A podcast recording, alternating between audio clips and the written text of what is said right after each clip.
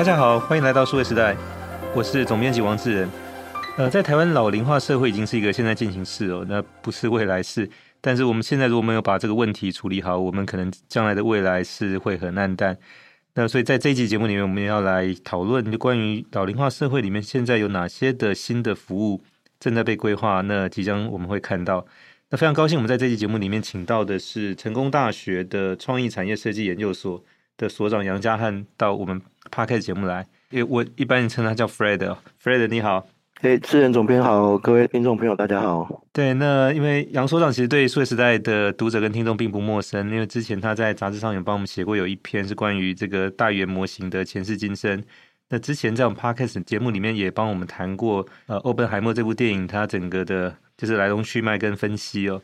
那都非常得到我们的听众跟读者的这个欢迎。那在这期节目里面，就要借重就是杨所长 Fred 这边的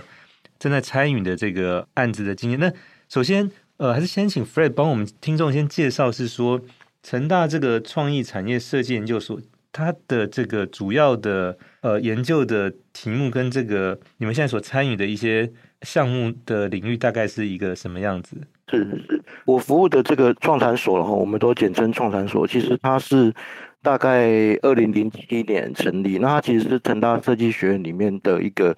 独立的系所。那原因其实是因为当时全世界台湾开始在谈创意产业，那我们也开始在想设计的成果，新的界面、新的互动方式、新的体验。它应该怎么样被商品化、产业化？哦，所以才成立我们这个系所。那我们更像是在处理设计成果的后端哦，比如说所有新的议题哦，高龄化，我刚才提的永续循环、人工智慧、科技艺术，那我们都会去谈这些设计成果后面的品牌营销哦，后面的互动方式哦，包括服务设计。我自己着力比较多的会是服务设计这一块，所以也包括刚才。呃，智仁总编提到了高龄社会下的高龄产业议题，哦，所以我们开始也跟成大医学院，或是说跟其他在地的一些高龄机构有一些互动，有一些合作。对，那一般我们过去了解设计，大概比较停留在像工业设计跟平面设计这个，实际上你能看到这个产品或者物件的。那所谓的服务设计或流程设计，其实是你看不到，但你会感受得到的。比如说，一般像我们在谈所谓的 UI/UX 界面的设计。或者是说，可能你到类似，就是说，像一些公家机关去办事的，或者到银行去临柜去办理业务。当然，现在这个这个都变得很少很多。但是，比如说你去的这个流程，它怎么样让你可以更更方便、更便利？那这个其实它就不是像传统的工业设计，但是它其实是所谓的服务设计或流程设计，在整个应用在我们。目前的生活跟工作当中，其实越来越大，而且成长非常快的一个领域哦。是，对。那那刚才其实 Fred 也提到是说，那其实像在成大的话，它有医院，有医学院。那就我所知说，现在成大预计在两年后会推出台湾第一所的这个所谓老人医院哦。那现在这个呃创产所跟 Fred 这边，你们也有参与。这个老人医院的这个筹备期间的一些相关的一些规划的工作，那这个还蛮特别，能不能跟我们听众朋友也大概介绍一下，这是一个什么样的计划？好，OK，呃，我想大家可以这样想象哦，其实老年或高龄，它其实并不是一个学科哦，它并不是一个系所，它其实是虽然我们成大也有老年所哦，但是老年其实是一个议题，所以既然是议题，它其实。显然是一个跨领域的一个组成哦。其实所有的既有的科系啊，既有的系所，它都会在高龄议题上有它需要投入的角色。那那成大其实呃，包括成大医院、成大医学院，那我们也有全台湾呃第一个老年所。那我觉得老人医院这样的一个计划哦，它除了是最初服务整个大南部地区的高龄社会的就医之外，其实我觉得它也整合了成大不同领域的相关研究的同仁哦，我们一起去看高龄这件事。那我我自己，或是说我们整个设计学院参与的，其实更多是在人的行为的研究上我，因为因为其实设计学院的某种专业是使用者或是行为模式的辨识跟建立，那高龄者是一个新的使用者。在在所有的医疗照护的领域中，他是一个新的使用者，而且他变化非常快。大家可以想象，现在我们的高龄使用者的认识跟未来的高龄使用者认识也不太一样。所以呃，简单说，我们目前其实有投入，然后也参与了一些不同的高龄者的分类。哦，我我们会说是一个人物志的建立，那它可能就不是以过去根据病症、根据器官去做了分类哦，这个是在医学专业上我们比较会去做的，把人分类的方式，我们可能会是用行为方式去分类这个人哦，他就医前他的居住状态，他是不是常常使用科技，他怎么样交通模式就医，他怎么样理解他的健康资讯哦，以及包括。就医后，就医后他会做怎么样的后续复健？谁帮他复健？那他就会创造出一种不同的分类模式。那不同的分类模式，其实就会看到不同的结果。就像我们把一个苹果用不同的角度切，其实你会看到不同的界面。那我觉得设计专业在这里面可能最大的贡献是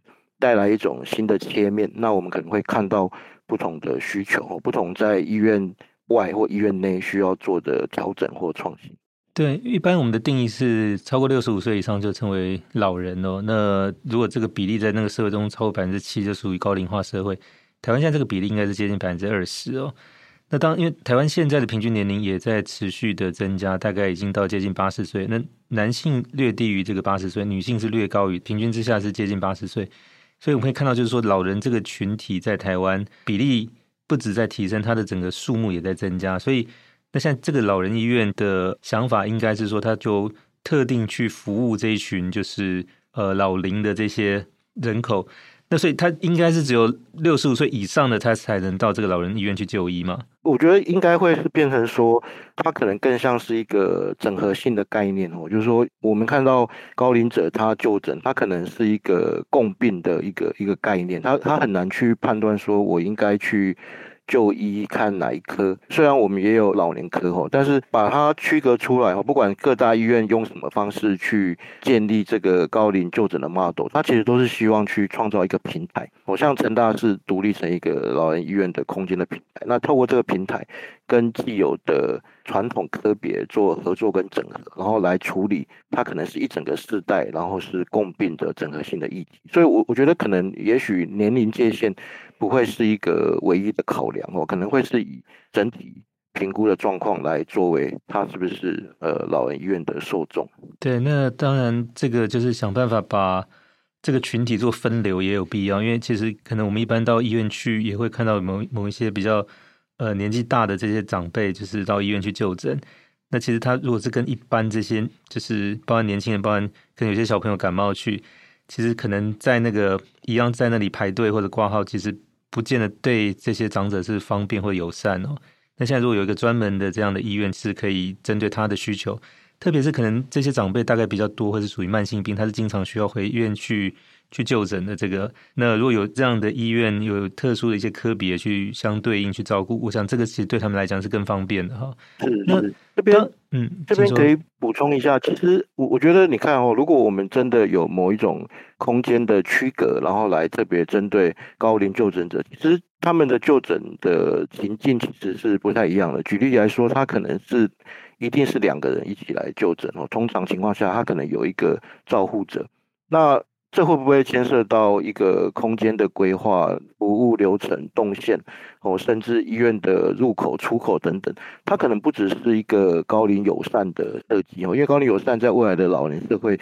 也许所有医院都是高龄友善医院。它会不会进一步的概念，其实是一个照护者友善的医院？哦，也我可能。不是那么多传统的医院空间服务流程规划上是考虑到照护者友善，但是这件事情最后还是会回馈到高龄就诊者身上，因为我们对照护者友善，那自然就会对他照护的对象也同样友善。所以我觉得这个可能是呃用另外一个空间概念来设计它，来把它情境化，可能可以得到最大的帮助。对，那这个当然是考虑的更进一步，因为就是通常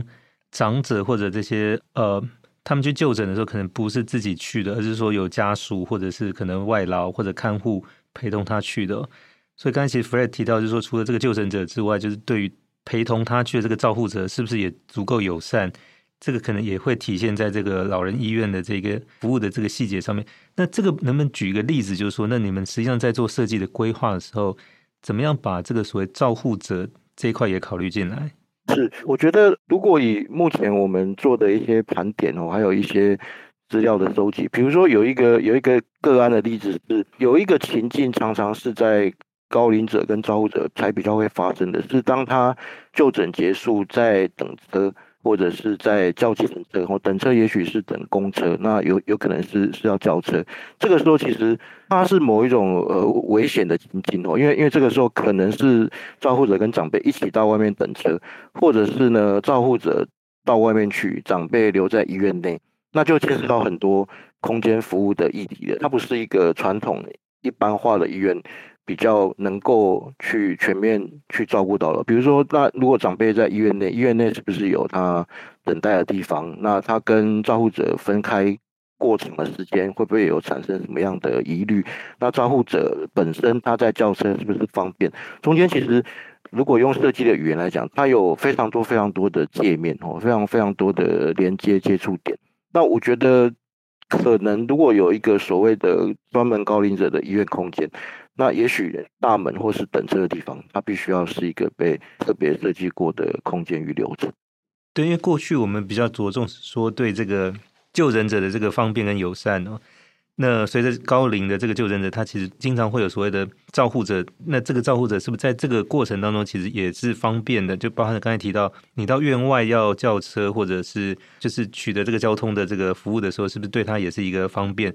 因为只有这件事是方便，他才会回过头对就诊者这边也是一个方便的事情，所以它是一个通盘的一个考量。那不然前面其实 Fred 也提到是说，其实到医院这个只是其中照护的一环，他其实大多数，比如说在居家的时候的状况，其实也是要被了解，所以能够对这个就诊者有一个比较全面的一个情况的一个掌握。那他居家的时候的这些资料又怎么取得呢？呃，是。对，我觉得智仁总编提到一个在设计视角中蛮重要的事哦，就是因为其实我我们人是一个整体哦，我们的日常生活跟我们周边互动的人，它其实是一个系统。那你的病症其实是来自这个系统里面的所有可能的影响因子，可是常常在很多专业中，例如医疗专业，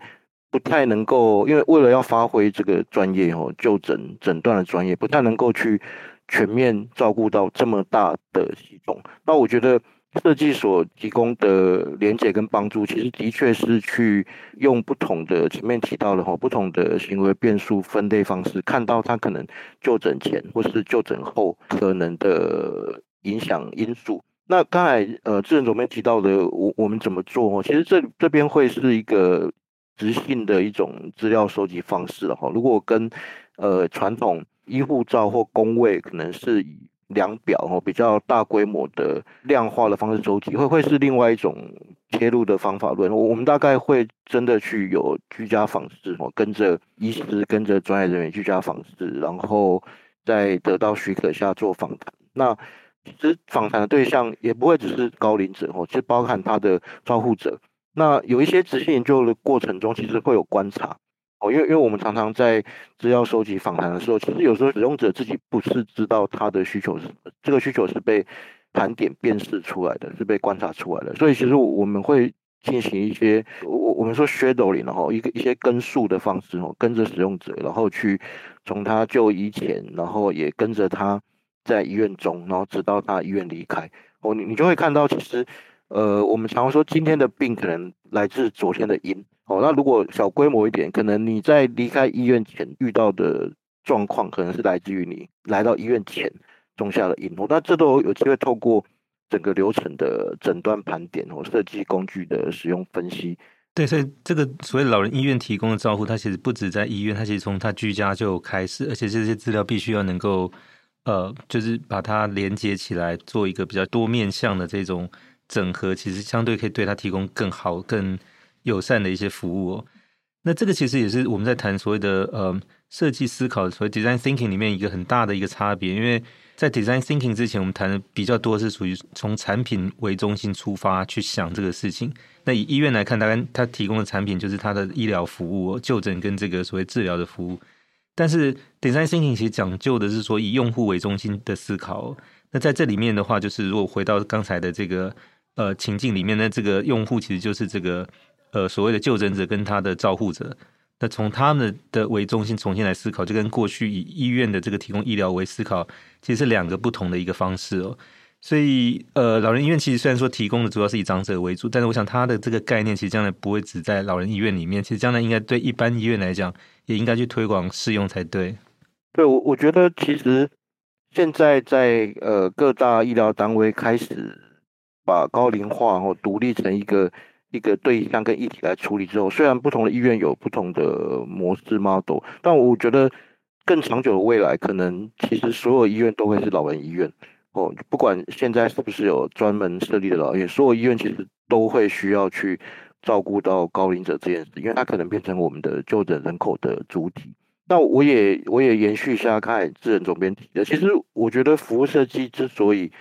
在这里会有一个重要的角色，我其实相较于 design thinking 跟传统的产品设计，其实服务设计是一个更系统化。更全面的去处理使用者中心这件事。那有一句我自己很喜欢的话，就是说，好的服务设计是透明的哦，它是感觉不出来。它跟产品设计要设计好的功能，符合使用者需求，然后有点分析不太一样。其实太过分析的辐射剂，可能就不是好的辐射剂哦。其实我们并没有要改变人的行为，而是在。呃，依附他的行为模式下，哦，怎么样去解决他遇到问题？所以，所以好的辐射剂，其实使用者可能根本没有感觉到有这个辐射剂。在台湾早期哦，有一个大家常举的例子，就是这边原本在做这个 City Cafe 的时候，是有做服务设计的哦，他们有请设计公司一起合作。但我们消费者每天去买咖啡的时候，并没有感觉到这件事情哦，因为因为其实，如如果它是一个非常繁琐的过程，然后享用到一杯咖啡，其实它可能就不是一个好的服务设计。那我觉得这件事情其实会回到医疗场域到底要提供的哦，医疗场域就是要让大家呃没有感觉哦，没有没有感觉到有什么特定的介入哦，你还是依照你本来的就医行为，是服务来配合你。而不是你要改变你的行为来配合医疗服务，所以我觉得我们可以预见，在不久的未来，其实会有越来越多哦医护照跟服务设计领域的结合。对，因为好的服务设计，其实就像 Fred 刚才介绍，就是它应该会像空气一样，你看不到、感觉不到，但又无所不在、不可或缺哦。那回过头来就说，那在我们谈到是说，我们要去普及像这样的一个服务设计的理念，然后来提供给这些长者比较好的医疗照护。那当然，就是说，这个不管是从空间、从这个流程的设计上面，它是源头可以去做这样的调整，并且根据呃他们的需求去做相应的一些规划。但这个部分就是呃，实际上还是得有相应的人力去投入。但是以台湾来讲，目前我们说面临老龄化社会，另外一个就是少子化，所以比较难期待说从年轻的这些医护人员继续投入到这个对于比较庞大的这个所谓的。长者的群体的这个照护，所以在这个过程里面有没有什么样的一些解决方案？比如说由长者来来照顾长者这样的概念，在这个里面怎么样去可以被落实？是是，我觉得志仁总编点出了一个，其实呃，在我们所谓高龄使用者研究上近期所处理的一个很重要的议题哦，就是我们现在所研究分析的高龄者哦，六十五岁以上，是不是就是未来的高龄者呢？哦，我们现在提供的高龄服务设计，是不是就是未来的高龄者需要的？其实可能都不是哦，因为其实，呃，我我们说现在的高龄者，如果是婴儿潮世代，其实即将要退休的哈，比如说我们以十年来看，现在的五十五到六十五岁的朋友哦，搞不好是我们现在的听众朋友，其实大家是后婴儿潮世代，行为模式其实完全就不同的，而且你可能不觉得你是要被照顾的对象，而是你想要去。照顾别人，那我觉得这件事情其实可以回应到刚才讲的人力缺口，或者是整个照护产业这件事情。我我们大概更早几年以前，其实国内外都会谈，例如说熟龄劳动力啊，或比如说七十五岁照顾八十五岁，六十五岁照顾七十五岁，五十岁超过六十五岁。那我觉得这个东西其实，呃，先不谈后后续的一些机制或平台怎么建立，其实我觉得这个东西在本质上是。非常合理的哈，因为因为其实长辈会理解长辈，我就说你理解的是大你十年的这个时代人，而且而且我觉得这个东西其实熟龄劳动力的投入哦，其实你也是在为你自己自己未来做做照顾，你是在照顾不久后的你。那我们常常会开玩笑说，做做高龄研究的研究者，有一天就会成为你的研究对象。哦，这这是很很好的一件事情哦。其实我我们都是在准备未来即将出现的的的将来，所以我觉得熟龄劳动力，呃，不管就劳动市场哦，不管就服务创新好了哦，其实我觉得可能都会是接下来我们可以开始去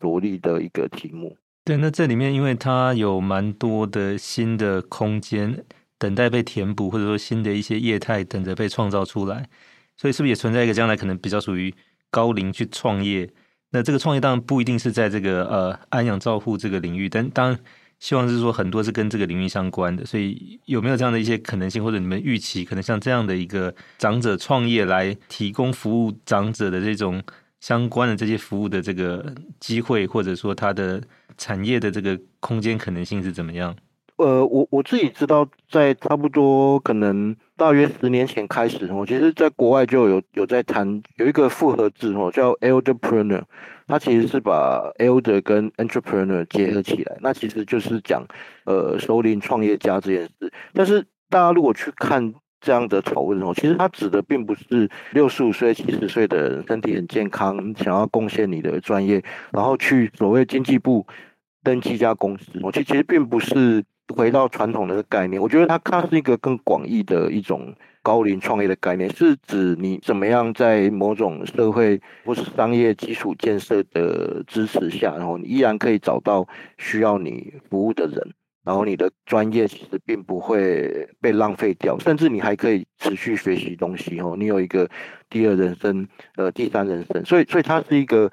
广义的创业概念，而不是真正成立一家公司。但是，但是我觉得这里就刚才总编点出一个议题哦，就如果它是一个某一种次系统的想法哦，不是现在已经被建构完成的商业创业的生态系，那它可能就需要新的服务哦，新的平台也好，媒合方式机制，因为因为他们有能力，可是他不一定能够在现有的商业机制上找到。他可以服务的对象，所以我觉得这个在国外其实也都有哦，就是说，包括我我知道，其实国内有一些地方政府也也在投入，也在规划，就是说一些长辈的媒合的一些平台啊，吼，比如说有能力的人跟有需求的人怎么透过这个平台互相找到对方，那他可能不是传统创业上所涉及的某种，甚至是金钱的交易哦，纯粹是一种能力跟服务的交易。那它可能会是另外一种平行的一种系统需要被被提出，所以我觉得这个在商业上吼，其实其实也存在开始出现的这种可能性。对，那这个有没有可能变成将来类似一种存折的概念？比如说我去捐血的话，我有一张卡，那这样如果有需要的话，到医院我是优先可以就是取得这个呃就是血血液的供应哦。那比如说我现在如果是能够去照顾老人一段时间。那比如说，他也类似有一个记录，那将来等到我自己需要的时候，是不是可以优先可以，比如有政府的安排或者某个机构，他可以来提供这样的服务给这些，对，类似像这样的概念，哈。是，我觉得像过去几年，其实，在很多校园的场合，或是一些创业竞赛哈，或者是国内外也有一些呃银发设计竞赛，其实的确。的确都有出现这样的设计跟想法。那我我自己看这件事情，其实渐渐会随着我们的数位技术的更加成熟哈，不管是区块链哦，不管是我们要做点数经济，不管做任何认证，我觉得它会。基础建设会越来越 ready 哈，然后怎么样让这个界面更符合长辈？但但这件事可能也不是一个议题哈，因为我们现在谈的五十五到六十岁的长辈，他根本就不会有科技界面的使用问题哈，所以我觉得技术跟上概念之后，很快就会实现。那那我我再呃补充一个，我我们刚才讲的比较像是退休长辈持续贡献他的专业，那其实有另外一个。双向的概念是退休长辈持续学习新的事物这件事哦，就是我们常说的第二人生、第三人生，它一样可以用类似的媒合平台来来达成哦。譬如说我退休后想要学我的某个新的想要学的技能，那教我的人可能不是传统教育系统中的的人哦，可能是另外一个熟龄退休长辈。那我我自己很喜欢一个比喻哦，就是呃有有一个在谈第二、第三人生的比喻是这么说，就是我们每个人成长过程中其实有很多的兴趣，我们想要成为成为二十个我的可能性，可是长大过程中很多我都消失了，都被杀死了。哦，可能是能力不足，可能是没有时间，父母不赞成，社会价值观不符，最后这二十个呢，有九个都死掉了，剩下一个一个我，那个我就是我们出社会后做的工作，那一直做做做，中间也许转职，直到六十五岁之后，现在寿命很长，所以六十岁之后，你还有二十年、三十年的时间。那我我觉得其实这种熟龄创业的概念，或是所谓创意老化，其实是让你那些曾经消失过的的我。又可以重新长出来哦。那那整个社会基础建设或甚至商业系统怎么去配合这件事哦？我觉得马上下一个世代的老年人退休之后，可能我们就会遇到这样的事情。对，那我想从这边来看，就是一开始提的这个老人医院，其实它不光只是因为现在台湾的高龄化社会去做准备哦，而是说借有这样的一个事情带起我们对整个关于就是这个。服务的流程怎么重新设计，以及社会的资源怎么样重新去做配置哦。所以它虽然是从老人医院开了头，但是我想它其实是针对一个新的产业的领域去开了头。所以这个后面其实还有蛮多的一些想象，或者说蛮多的一些可以对应的行动，跟随而来的一些产业的机会是可以跟着形成的。那最后想请教 Fred，就是说，那关于这个领域，就是主要针对就是高龄化跟这个老人的这个帮安养就诊的部分。还有没有一些补充或者建议？我们听众朋友可能从这个议题开始，可以后续去关注的。我我也许就可能回到我自己的领域哦，就是说设计到底带给高龄或是我们说的医护照什么事情？我觉得其实它它是可以让我们大家在日常生活中打开一个设计的眼睛哦，因为因为我我发现其实设计做了就几件事，第一个事情是情境哦，我我们所有事情都。不能只看到一个个别的人，他其实是一个情景。我我们现在有喘息服务，他其实是要看到照护人员自己也有需要休息的需求。我们现在有用药提醒服务，他提醒的不是长辈，而是长辈的子女。哦，你看他他是用一种生活情境的系统来分析问题。那第二个事情，我觉得是流程哦。我们很多生活上的繁杂的事遇到了困难，其实。就服务设计来说，你把它展开成流程，像我们在高龄就诊的时候，常会谈到出院准备服务，它是很多不同的步骤、业务流程的整合。那有时候魔鬼长在细节里哦，你把它做拆解，我拆解开来之后，可能。就会看到答案，我觉得这个也是一个设计视角。那第三个、最后一个可能是界面吧，哦，就是说设计的成果其实是一个一个界面，或者说你说服务设计是虚幻摸不到了，到底它设计出来什么？它其实是设计一种互动沟通的界面。这件事情日常生活中我们常常会会忽略，可是如果你带着这样的一个服务设计的眼睛哦，其实你会看到很多事情其实是界面的处理。沟通的处理，现在的生成式 AI 哦，改变我们的其实也是界面哦，所以我觉得情境，然后流程，然后界面哦，也许是透过像高龄老人医院这样的跨域议题哦，可以看到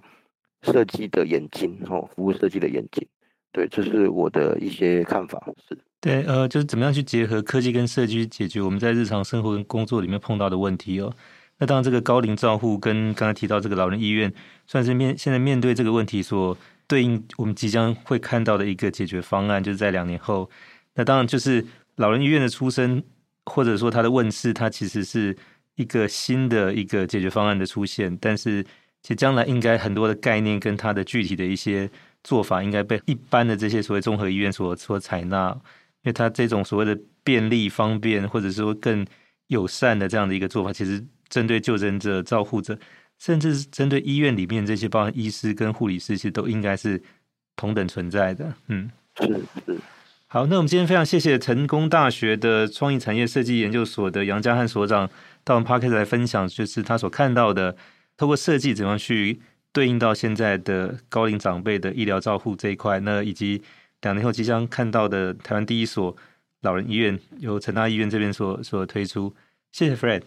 好，谢谢智仁总编，谢谢各位听众朋友。呃，也谢谢大家的收听，希望大家会喜欢这一集的内容。那当我们很多的听众，其实不只是可能会适应到这个题目，我想有很多是可能家里的长辈会对这个题目是有需要，也欢迎帮我们点赞跟转发。谢谢大家，那我们下一集再会。